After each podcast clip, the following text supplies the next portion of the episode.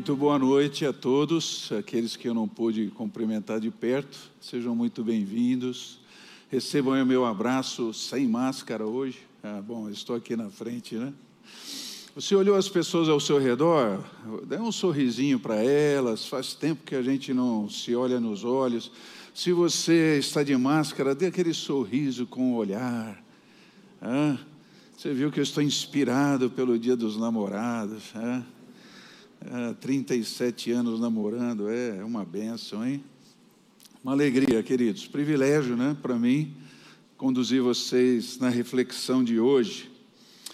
Ah, mas nós vamos estar diante de um dos trechos da Bíblia mais intensos e que mais se comunicam com a realidade do ser humano.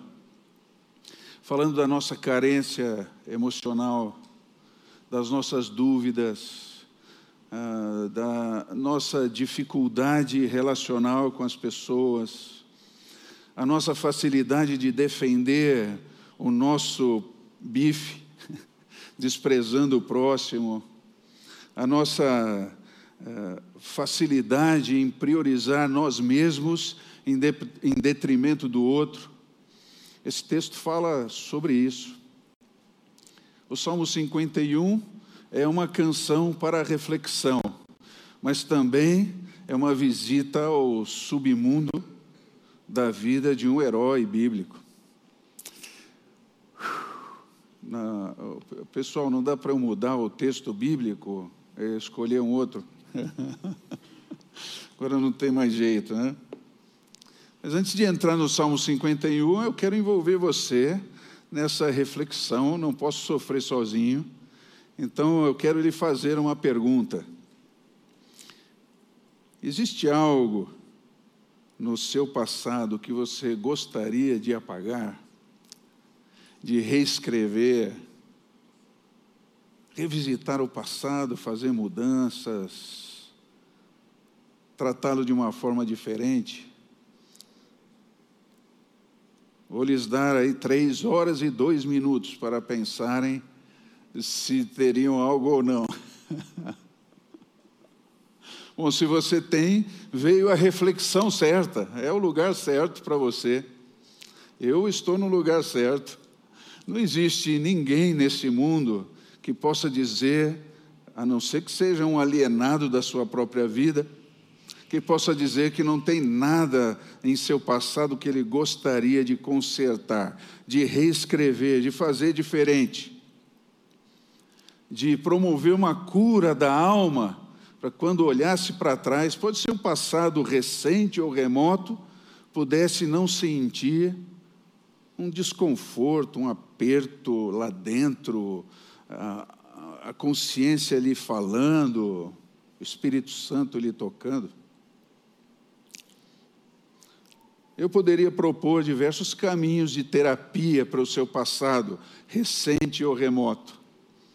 Mas hoje, em especial, você vai descobrir aqui no Salmo 51 que, 51 que nós precisamos mesmo é nos envolvermos com um processo de quebrantamento que pode tratar de maneira eficaz o nosso passado em todos os sentidos e principalmente no seu efeito em relação a nós, a Deus, ao próximo.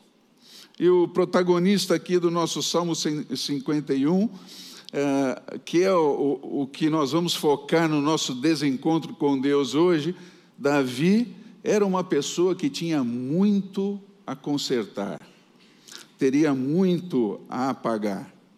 E ele vai nos mostrar nesse salmo que o desencontro com Deus se resolve quando há quebrantamento,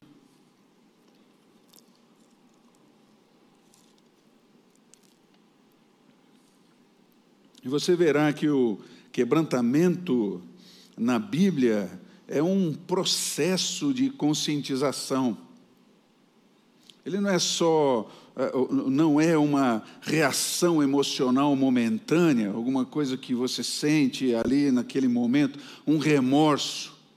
Quebrantamento é um processo que vai alicerçar em nós, primeiro, o arrependimento verdadeiro. Arrependimento em relação àquilo que fizemos. Depois, ele vai lançar o alicerce do entendimento, em que você compreende a extensão do que você fez, mas mais do que isso, a sua incapacidade de lidar com o que você fez, sem a ajuda de Deus. E o terceiro alicerce é esse amadurecimento, que nos leva a uma relação com Deus madura, profunda, uma relação redimida com o nosso próximo, apesar do que fizemos.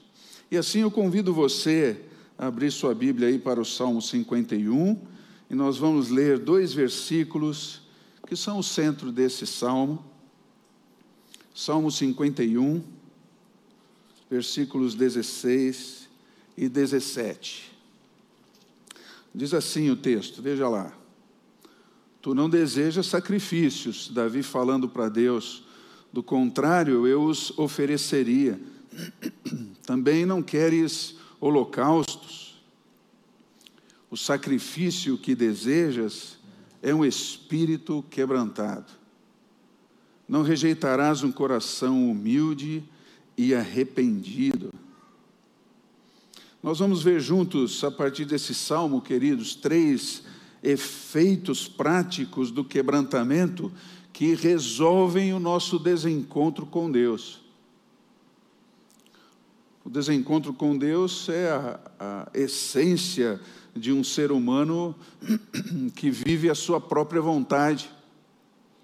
E esses três efeitos do quebrantamento vão mostrar para nós um caminho claro, objetivo e eficaz de como resolver esses nossos desencontros com Deus. O primeiro é esse, é o arrependimento. E se você olhar mais de perto, o nosso salmo traz o seu contexto nos primeiros versículos. Existem algumas traduções da Bíblia que já abandonaram os títulos dos salmos, mas eles são muito importantes. Deixe-me mostrá-los. Em hebraico, os dois primeiros versículos são o contexto do salmo. Então, o seu salmo começa no versículo 1, é, tem misericórdia de mim, eu tenho compaixão de mim. Em hebraico começa no versículo 1, ao mestre de canto, salmo de Davi. Os salmos têm diversas classificações. Esse é um midsmor, é um salmo que era lido ou cantado com alguém tocando ao fundo. E aí ele diz como é que esse salmo surgiu, quando o profeta Natan veio ter com Davi, depois de ele haver possuído Batseba. O, eu me lembro que diversos autores do Novo Testamento eh, se utilizam dos títulos dos salmos para eh, eh, escreverem os seus argumentos teológicos. Então, eles são muito importantes e devem ser considerados. Se você quiser ter um contato ainda maior com o contexto desse salmo, vai poder ler em casa 2 Samuel 11 e 12. Mas eu vou tentar resumir essa história para você com um pouco de dificuldade, porque é uma das histórias mais terríveis narradas na Bíblia. Então, se a gente estivesse transmitindo, eu já diria: tirem as crianças da sala, né? porque o que vamos visitar agora na Bíblia é algo difícil.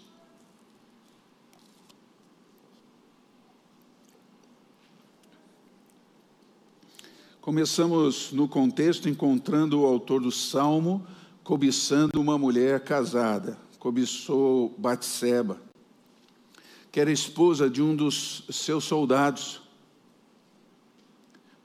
Olhando o contexto, você vai perceber que ele comete um abuso de poder contra esse casal.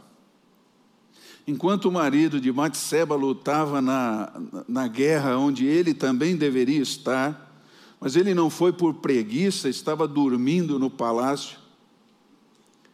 Ele cobiça a esposa desse seu soldado, manda trazê-la à força para o palácio, e ali ele abusa sexualmente da moça.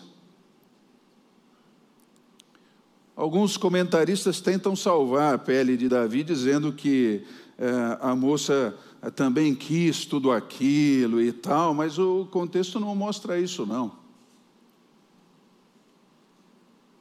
A quem ela poderia pedir socorro, ajuda, justiça, se ela estava diante do, da autoridade máxima do reino, tanto na área política quanto na área jurídica. Não tinha ninguém que mandasse mais do que aquele homem.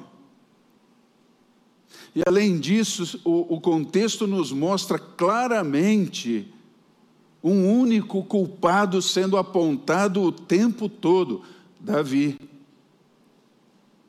O que mostra então que realmente ele cometeu essa violência contra essa moça e o seu marido.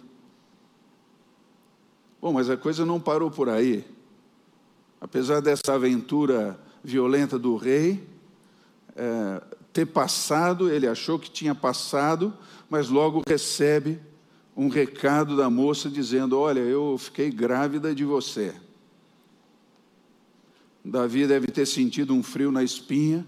Como é que eu vou me livrar dessa situação? Manda trazer o marido dela do fronte de combate para cá. Ele tentou de alguma forma fazer com que o esposo dela fosse para casa, quem sabe, né, depois desse tempo na campanha, ele voltando para casa, tomando um banho, sentindo falta da esposa, ficasse com ela e aquela gravidez pudesse ser acondicionada numa normalidade da vida. Mas Davi não contava que aquele soldado fosse tão fiel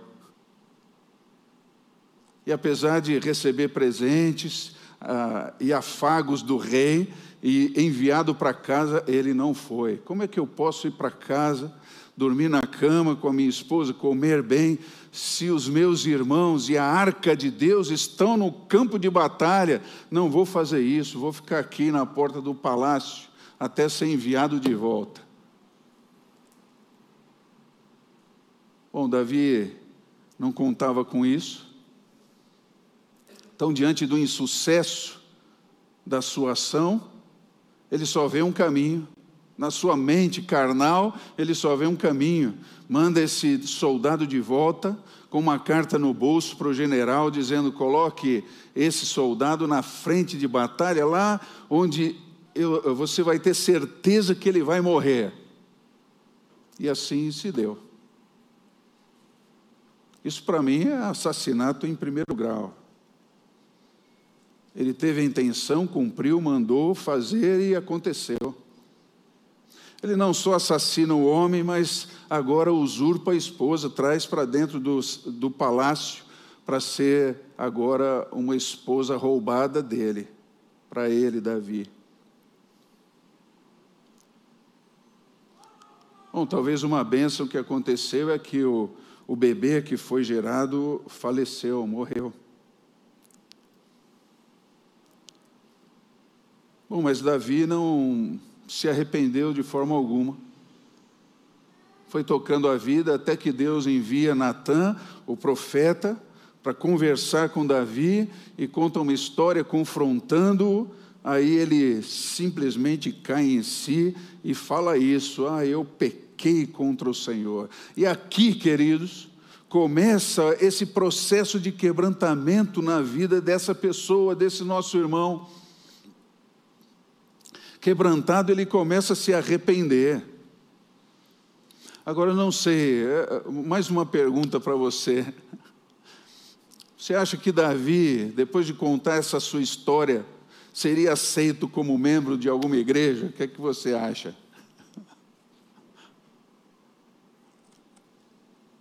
Balance a cabeça, pelo menos aí. O pessoal está meio chocado, né? É óbvio que não, né?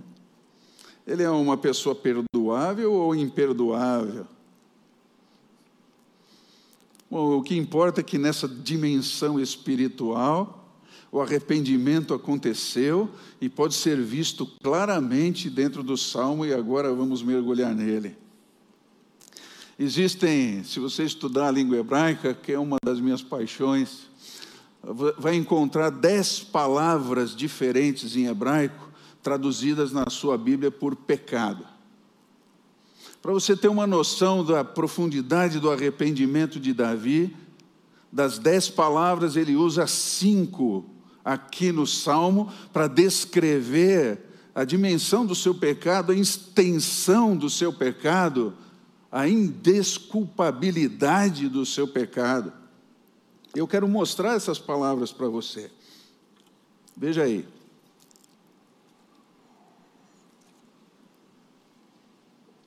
Começando no versículo 1, temos a palavra rebeldia, que literalmente significa é, o, o pecado como quebra intencional da aliança com Deus se sabe qual é a vontade de Deus, mas se escolhe um outro caminho. Eu quero quebrar a aliança com o Senhor. Versículo 2, quando ele fala da minha culpa, ele usa a palavra pecado, que significa depravação. E usa depois uma outra palavra que, mesmo traduzida como pecado, significa uma ação direta contra Deus. Imagine que esse arrependimento está cavocando na alma de Davi a busca por uma definição do que fez. Tal era a gravidade que ele já tinha entendido acerca do seu pecado, uma quebra intencional de aliança com Deus, a depravação de si mesmo, ele que era modelo de gente, de ser humano para os seus liderados trabalha numa ação direta contra Deus, depois contra as pessoas. Versículo 3 ele repete rebeldia e essa ação direta contra Deus, e no versículo 4 ele fala: Eu pequei, eu fiz o que era mal. E essa palavra também pode ser traduzida como pecado, mas é um mal, queridos, é, num ato feroz um, auto, um ato que vai em cima de pessoas que não têm como se defender. É, é um ato que causa dor, que causa infelicidade. E Davi diz: Foi isso que eu fiz. Ele vai mais longe na gênese da sua própria vida, a perceber que desde o seu nascimento é, ele já estava em pecado. E usa uma, uma quinta palavra, que é essa que está aí, eu, eu erro o alvo do Senhor, o objetivo, o caminho de Deus, desde o início, que eu me conheço por gente. Não começou nesse pecado, eu já, já entendi que a minha vida transita por caminhos tortuosos. Bom, e por dez vezes ele acaba nomeando o seu erro diante de Deus pelos versículos, você pode ver. Quebrantamento que gera arrependimento trabalha com admissão de pecado, querido. É você chamar o pecado pelo nome. Eu penso que nós temos muita dificuldade em pedirmos, pedirmos perdão comumente falamos de, oh, você me desculpe, é, como se um tropeção ou uma mentira fossem a mesma coisa, né? E mesmo quando pedimos perdão, temos uma dificuldade imensa de olharmos só aquilo que nos compete como pecado. Comumente queremos envolver a outra pessoa numa justificativa. Ah, eu pequei porque se você não tivesse.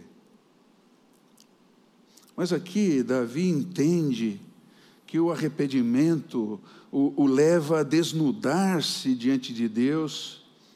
Esse tipo de quebrantamento já não olha mais para as aparências, já não quer manter o seu orgulho, ele não quer mais esconder coisa alguma, porque aquilo só o leva mais para baixo na vida em vez de livrar-lhe a cara, o afunda ainda mais num lamaçal de pecado. E aí no versículo 3 ele reporta diante de Deus, eu conheço a minha transgressão, o meu pecado está na minha frente, literalmente diante dos meus olhos, como se ele não pudesse ver mais nada além daquilo. E no versículo 4 ele diz: Eu pequei contra ti. Bom, talvez você esteja tentando manter uma distância de Davi. Esse cara pecou mesmo, hein? Mas se você estudar a Bíblia, vai perceber que ela desmonta completamente a ideia de que exista uma pessoa, ou mesmo um crente em Cristo, que não peque. Você é pecador. Eu sou pecador. Quem diz que não peca, segundo o Novo Testamento, é mentiroso. Logo, o quebrantamento que gera essa, esse arrependimento nos leva à admissão do erro sem desculpas, sem justificativas, porque no versículo 6, Davi já descobriu que o que Deus deseja é a verdade no íntimo, é no coração. E com Deus não há espaço para máscaras, para acobertamento do que quer que seja. Deus não olha aquilo que está no exterior, Ele enxerga o coração de cada um de nós. Então, se você fez o que Deus não queria, chame pelo nome. Senhor, eu, eu pequei, eu pequei contra ti porque o, o desencontro com Deus só vai se resolver quando há um quebrantamento que gera arrependimento. Agora, o, o, segundo efeito prático desse quebrantamento, que resolve esse descompasso com Deus, o desencontro com Deus, é o entendimento. Eu gosto muito de um, um, um pastor do passado, uh, nascido no Reino Unido, o Charles Randall Spurgeon, quando ele fala sobre esse salmo, ele coloca um título, ele, ele chama esse salmo de The Sinner's Guide, ou, ou seja, o guia do pecador. Eu acho sensacional isso, porque qualquer cristão consciente de si mesmo acho que escreveria um salmo como esse, sob o efeito do quebrantamento, do arrependimento e agora do entendimento. E dependendo da sua tradução da Bíblia, você vai encontrar até 18 clamores diferentes do salmista por perdão, em 19 versículos. São pedidos intensos diante de Deus, ao reflexo aí do seu arrependimento. Mas o mais notável, irmãos, é que ele entende que para lidar com esse descompasso com Deus, ele precisa do recurso de Deus, porque ele sozinho não tem como carregar o seu peso. O peso do seu pecado não pode ser carregado por si mesmo, nós não temos essa condição de fazê-lo. Alguns tentam, racionalizando o erro, como já lhes falei, é, eu só fiz porque você. Ou então tentando varrer para debaixo do tapete existencial, né? ou simplesmente aquela máxima dos influenciadores digitais: não, o tempo apaga tudo. Não apaga, não, ele só solidifica. E basta uma fagulha de memória para que você volte e traga de volta sentimentos, sensações e aquela dor que não nos deixa. Agora é interessante que negar não foi o caminho escolhido pelo salmista, mas ele começou a se agarrar àquilo que ele já sabia sobre Deus. Observe no versículo 1, ele clama por compaixão. Deus tem compaixão suficiente para me visitar na minha dor. no meu erro. Deus tem um amor leal, Ele fala da multidão das misericórdias do Senhor que podem limpá-lo, que podem me limpar. Depois, andando pelo Salmo, versículos 2, 7, 8, 14, ele vai destacar a realidade da capacidade de Deus em perdoar todo e qualquer pecado. Um ser humano não pode fazer isso pelo outro, nem por si mesmo. Mas Deus tem essa capacidade de perdoar, de salvar, de restaurar a alma. Deus pode fazer isso. E Davi se vê tão vulnerável, que aí no versículo 10 ele chama a Deus para fazer um milagre na vida dele. Ele escolhe um, um, um verbo hebraico que acontece pela primeira vez lá em Gênesis capítulo 1, versículo 1. Deus criou do nada todas as coisas. Ele usa esse verbo e pede, ó oh Deus, eu não posso só é, ter um coração consertado, eu preciso ter um coração novo. Só o Senhor pode criar dentro de mim um novo coração, um coração que seja puro. renova a minha espiritualidade. E é o poder de Deus que traz para a boca da gente, para os nossos olhos, a alegria, o louvor. É o poder de Deus que faz a gente ser gente nova de dentro para fora. Então, esse entendimento nos leva a isso abrir mão, eu não tenho condições de por mim mesmo me manter fiel, de me, me manter puro. Só o Senhor pode perdoar o meu presente, o meu passado e também o meu futuro. Cria em mim, ó Deus, um coração puro. E talvez você tenha que começar falando como Davi: Senhor, tem misericórdia de mim por causa do teu amor, da tua grande compaixão, apaga esse essa mancha ou essas manchas do meu passado. Eu entendi que o Senhor deseja um espírito quebrantado, é isso que eu ofereço ao Senhor. Não posso oferecer mais nada diante da minha realidade, e eu tenho certeza absoluta que o Senhor não rejeita um coração humilde e arrependido. É isso que eu trago à sua presença. Então, querido, comece do começo, como Davi fez, eu, eu, eu preciso do Senhor. E o terceiro efeito prático desse quebrantamento que resolve desencontro com Deus é o amadurecimento.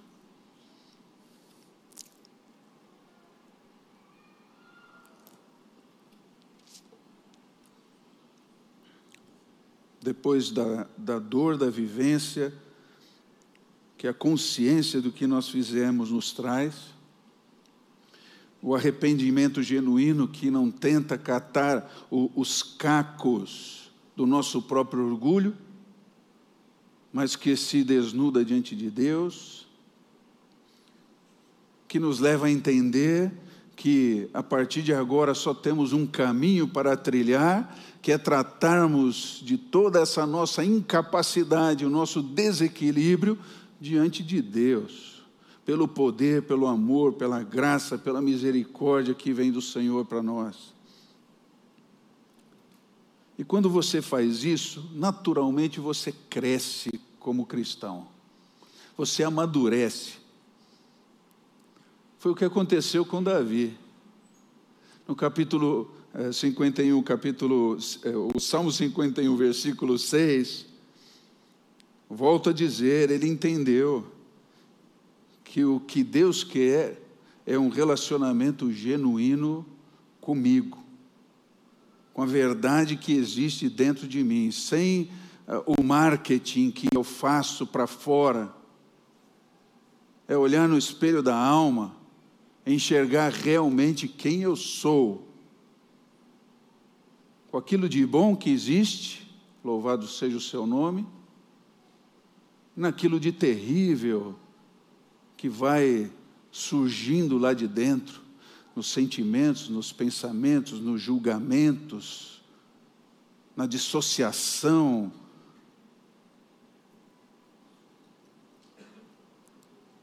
Mas também Davi, versículos 16 e 17, entende finalmente o que significa todo esse sistema sacrificial, desde o do, do livro, eh, dos cinco primeiros livros, ele vai entender claramente que tudo isso aí é uma ilustração do que Deus gostaria que cada pessoa vivenciasse. Porque tanto o Salmo 50 quanto o 51 vai nos dizer que Deus não precisa de sacrifícios. O sacrifício é só uma forma, é um meio, é, é um chamado. O que Deus está querendo ver é a pessoa de quem leva o sacrifício, é a pessoa que se oferece. É ali que está o segredo desse sacrifício que Deus aceita. Era isso que ele tinha que ter entendido desde o início. No, no, na sua religiosidade, estava lá oferecendo os seus holocaustos e mantendo a, a, a, sua religião intacta, mas aquilo não fazia parte de uma transformação interior. E aqui está um mistério para mim. Ele só foi cair em si depois de pecar dessa maneira terrível. E aí eu vejo a graça do Senhor mais uma vez. E usar até o pecado para que a gente possa ser ensinado. Não que Deus produza o pecado, Ele simplesmente não deixa o leite ficar derramado, sabe? Ele não tem medo de sujar as mãos, porque o Senhor é, o, é a pessoa capaz de fazer tudo de novo, desde que encontre um coração humilde e arrependido. Então, queridos, o quebrantamento é o pressuposto para o relacionamento com Deus, porque nós fomos pecadores, nós somos pecadores e ainda seremos pecadores. Mesmo querendo fazer o que é certo o tempo todo, eu digo para você de todo o coração, eu quero mesmo. Mas de repente estou lá ofendendo as pessoas que eu mais amo. Estou brigando com o vizinho, desrespeitando alguém na rua, tentando impor os meus direitos sobre outras pessoas, querendo levar vantagem sobre, vantagem sobre outro, quebrando relacionamentos, tomando caminhos errados. Assim. Por isso, se o, o se abandonar a si mesmo, ele só vai encontrar cada vez mais pecado na sua vida andando sozinho, ele não vai conseguir. Você também não. Esse é um dos erros de muitos, muitas vertentes cristãs hoje, que insistem em falar para as pessoas que elas é, não têm pecado, que elas são perfeitas, que é, ser perfeito em Cristo é um estado que vamos alcançar no futuro, mas agora o cristianismo que temos na Bíblia foi feito para gente como a gente. E quando entendemos isso, vamos passar um outro nível de relacionamento com a gente mesmo, com Deus e com as pessoas. E acho, para encerrar, maravilhoso o versículo 13 quando Davi, que estava no alto da pirâmide social da época, era servido por todos, ele simplesmente entende que existem pessoas que têm necessidades como ele. E ele diz para Deus: Olha, quando houver essa restauração na minha vida, eu vou ensinar os seus caminhos aos rebeldes, aos pecadores, eles vão se voltar ao Senhor, como aconteceu comigo.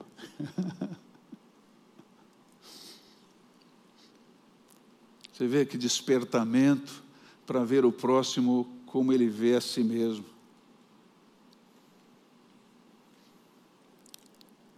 Eu pensei em algumas ideias de como você pode desenvolver esse quebrantamento que resolve o desencontro com Deus.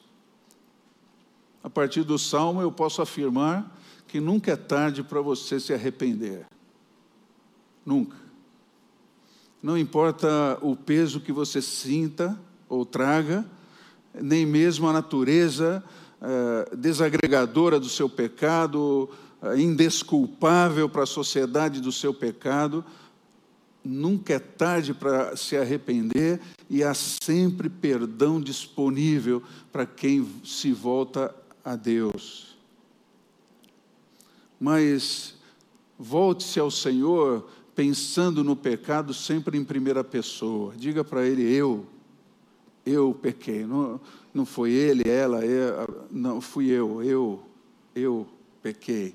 Assuma as consequências. Seja realista com você mesmo, sem terceirizar isso.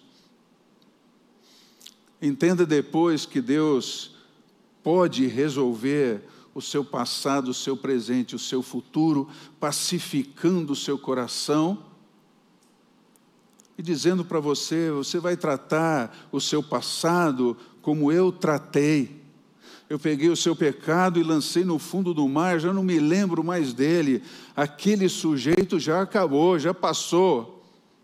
A ponto de eu me olhar no espelho, relembrando o meu passado e agradecer, Senhor, muito obrigado, porque eu não conheço mais esse Átila que estou vendo na minha história. Eu sou gente nova hoje. E obrigado porque amanhã também o serei para a sua glória. E aí então você pode pedir perdão a Deus, buscar as pessoas feridas pelo seu pecado, se houver possibilidade. E então deixar eh, qualquer defesa cair ao chão e eu peço perdão. Confessar o seu erro, deixá-lo de lado e quem sabe você possa acrescentar aqui nessa página da sua Bíblia o seu Salmo 51. Você escrever o seu próprio salmo. Tem misericórdia. Ou talvez possa atualizá-lo. Obrigado porque o Senhor tem misericórdia de mim, por causa do seu grande amor. Pela multidão das suas misericórdias, o Senhor apagou a minha rebeldia Louvado seja o seu nome. Depois de feito isso, você vai perceber que o, o inimigo quer usar essas suas lembranças para desfocar você, para tirá-lo da certeza de quem é Deus, mas não permita isso. Relembre o que Deus faz, o que Deus fez, isso vai manter você equilibrado. E depois de estudar a Bíblia, vai fazer você andar em caminhos retos. Saber qual é a vontade de Deus e aplicá-la ao seu dia a dia, a cada situação que você vive. E aí, vai se somar a isso a visão de que tem mais gente que precisa de você. E a sua experiência, inicialmente tão triste e terrível, agora vai se tornar lição exemplo da graça de Deus em sua vida. Bom, mas será que isso foi eficaz para Davi? Bom, eu termino citando para você Mateus capítulo 1 e versículo 6. Aqui nesse versículo nós encontramos a dureza do pecado de Davi registrada aí fala de Batseba, fala de Urias, o assassinado. Mas também podemos ver nesse versículo a misericórdia e a graça de Deus mantendo Davi ou colocando Davi na linhagem do Messias. Isso fala comigo, dizendo: Átila, sempre você pode começar de novo. E é assim, Senhor, que eu clamo por mim e pelos meus irmãos. Que esse processo de quebrantamento nos leve a viver essas verdades e nos faça gente mais sensível, mais realista, mais humilde no trato conosco mesmos, com as pessoas ao nosso redor e principalmente que usemos dos recursos que o Senhor nos dá pelo amor, graça e misericórdia para sermos aquilo que o Senhor deseja que sejamos, para a Sua glória. E assim o seremos, e assim influenciaremos pessoas, e assim seremos canais de bênção para a vida daqueles que não o conhecem. É o que desejamos, é assim que nos entregamos nas Suas mãos, em nome de Jesus. Aleluia. Amém.